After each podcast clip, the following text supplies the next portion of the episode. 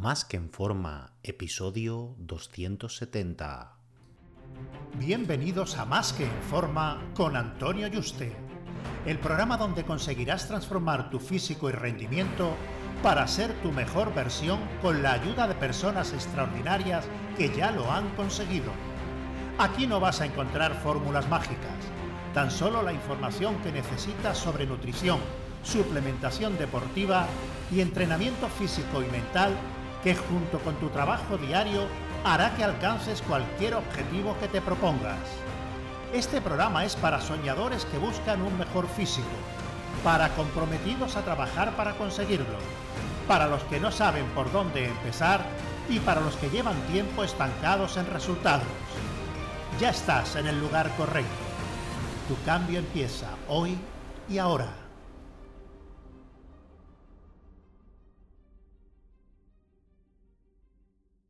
Muy buenas y bienvenido a un nuevo programa.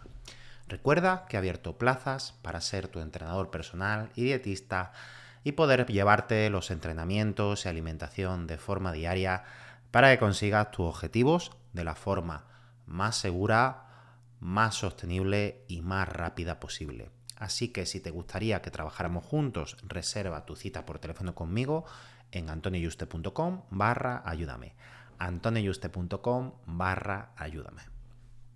Bueno, esto es algo que no se comenta y se mantiene oculto porque a quien le pasa pues le avergüenza. Porque está visto en la sociedad pues como motivo de burla, ¿no? El que todos tus conocidos eh, sepan que tienes disfunción eréctil puede ser arma de risa y rechazo social, sobre todo del sexo opuesto. Además de ello, cuando se produce teniendo una pareja, puede no solo resentirse la relación, sino romperse. La triste realidad oculta es que la mayoría van de supermanes, sobre todo en el tema eh, gimnasio, ¿no? Eh, en ese ambiente. Todos supuestamente son capaces de hacerse maratones de varias veces al día durante varios días y se jactan, pues bueno, de que su pareja no les puede seguir el ritmo o que bueno, que incluso su pareja dice que, es demasiado y que es excesivo y que son los mejores amantes del, mundo, ¿no? Y encima sin periodo refractario, es decir, que tras tener eh, un orgasmo, en este caso masculino, y no necesitar descansar y poder continuar manteniendo la erección. Cuando uno escucha esta historia, es normal en silencio sentirse como Clark Kent ante estos supuestos supermanes. Y piensa, pues bueno, que, le está pasando algo malo y que no es normal que ellos estén muy por debajo de esos rendimientos de supermanes que tienen, ¿no? Y bueno, que en el lugar de callarse no se suma la mentira en otro alarde de fantasía ante los demás. Que bueno, que puede ser que te sientas como un Clark Kent, pero bueno, te suma la mentira para eh, que no piensen que al quedarte callado que eres menos que ellos, ¿no?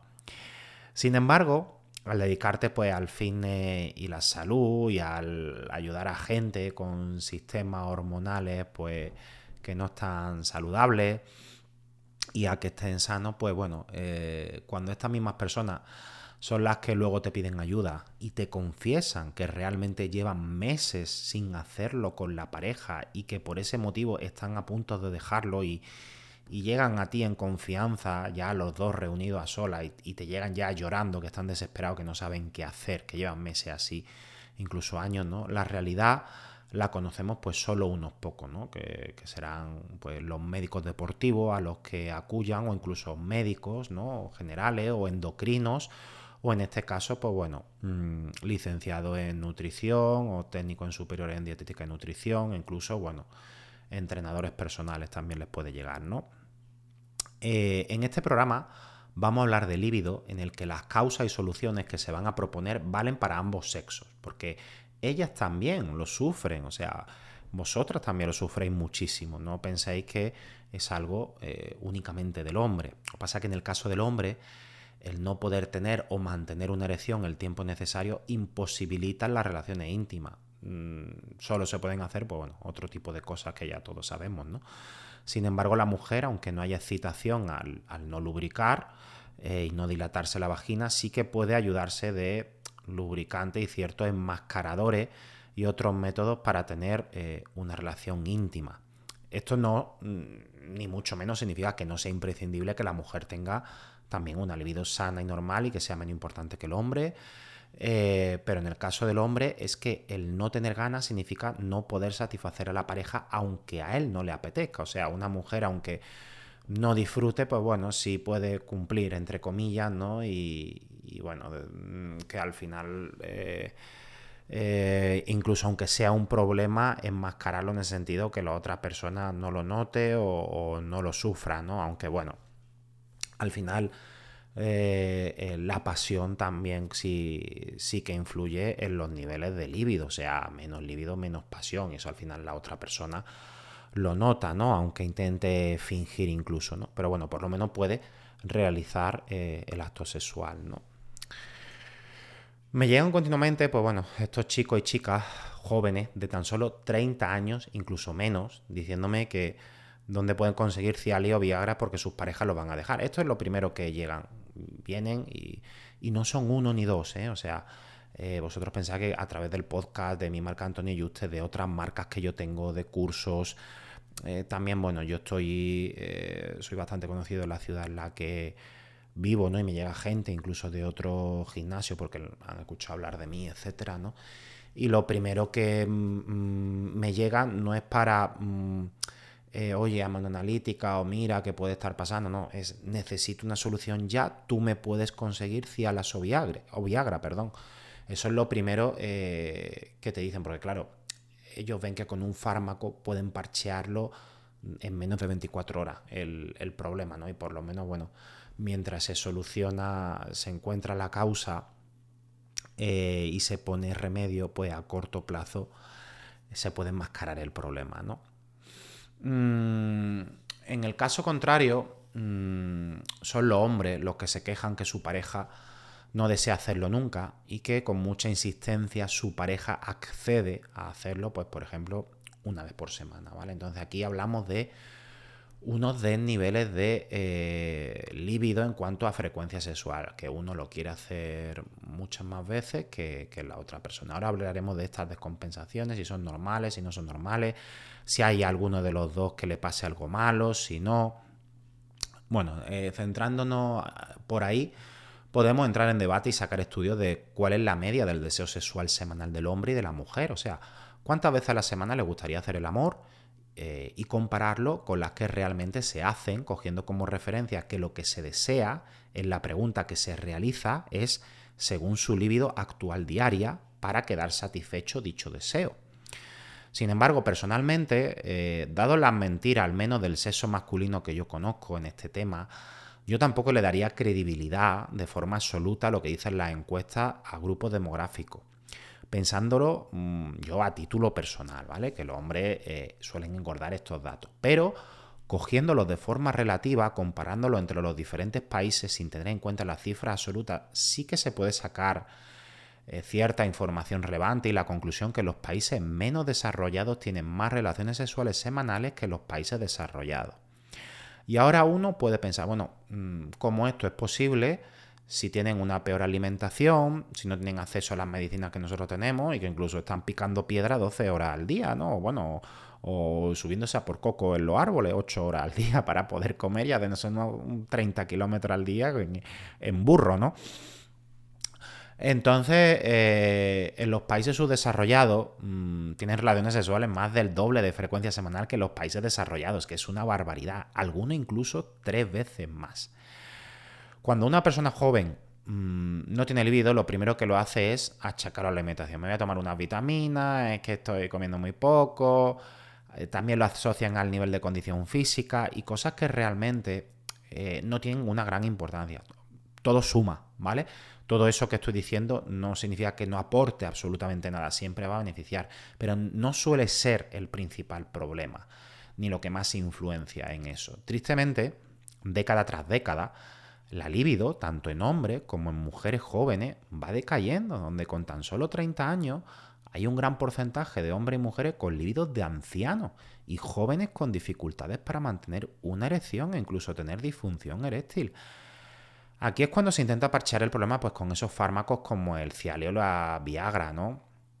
Sí que es cierto que una dieta con un déficit calórico agresivo prolongado en el tiempo puede notablemente influir en la libido, incluso no ingerir grasa saludable, pero hay personas con los niveles hormonales por los suelos que tienen la libido por las nubes. Entonces, ¿cómo se explica que una persona con la testosterona a cero pueda mantener relaciones sexuales dos veces al día y tener la libido por las nubes? O sea, de, comerse las piedras, vaya, si no hace el amor, ¿no?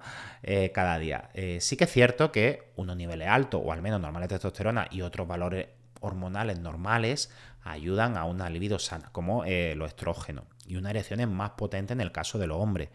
Y eso es lo que debemos buscar, pero incluso con testosterona cero podemos conseguir una libido alta. Esto no significa que si tienes la testosterona baja, que no la arregles, ¿vale? Porque sí que te va a ayudar y además te afecta en muchas cosas, otros ámbitos, en tener poca energía, poca motivación, tener depresión, no ganar músculo, etcétera, etcétera, etcétera.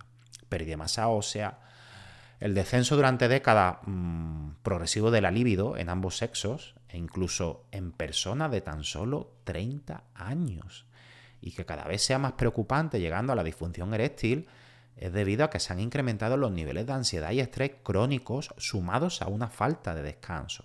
esos dos factores son las claves. Fíjate que incluso en países que se alimentan con cuatro frutas al día, que se alimentan con cuatro plátanos, cuatro naranjas de las que cogen de los árboles, todo el día trabajando al sol con trabajo físico, son capaces y les apetece tener relaciones sexuales todos los días.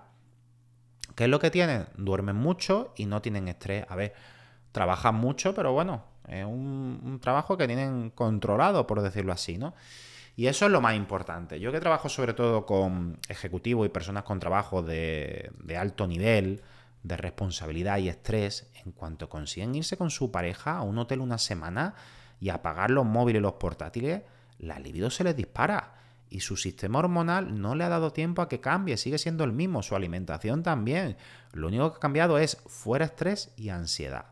Gente joven, sin cambiar absolutamente nada, también pues tienen ciclos de líbido que son proporcionales a sus niveles de ansiedad y estrés. El problema es que década tras década la gente tiene más estrés crónico y duerme menos. Y esto empeora la situación.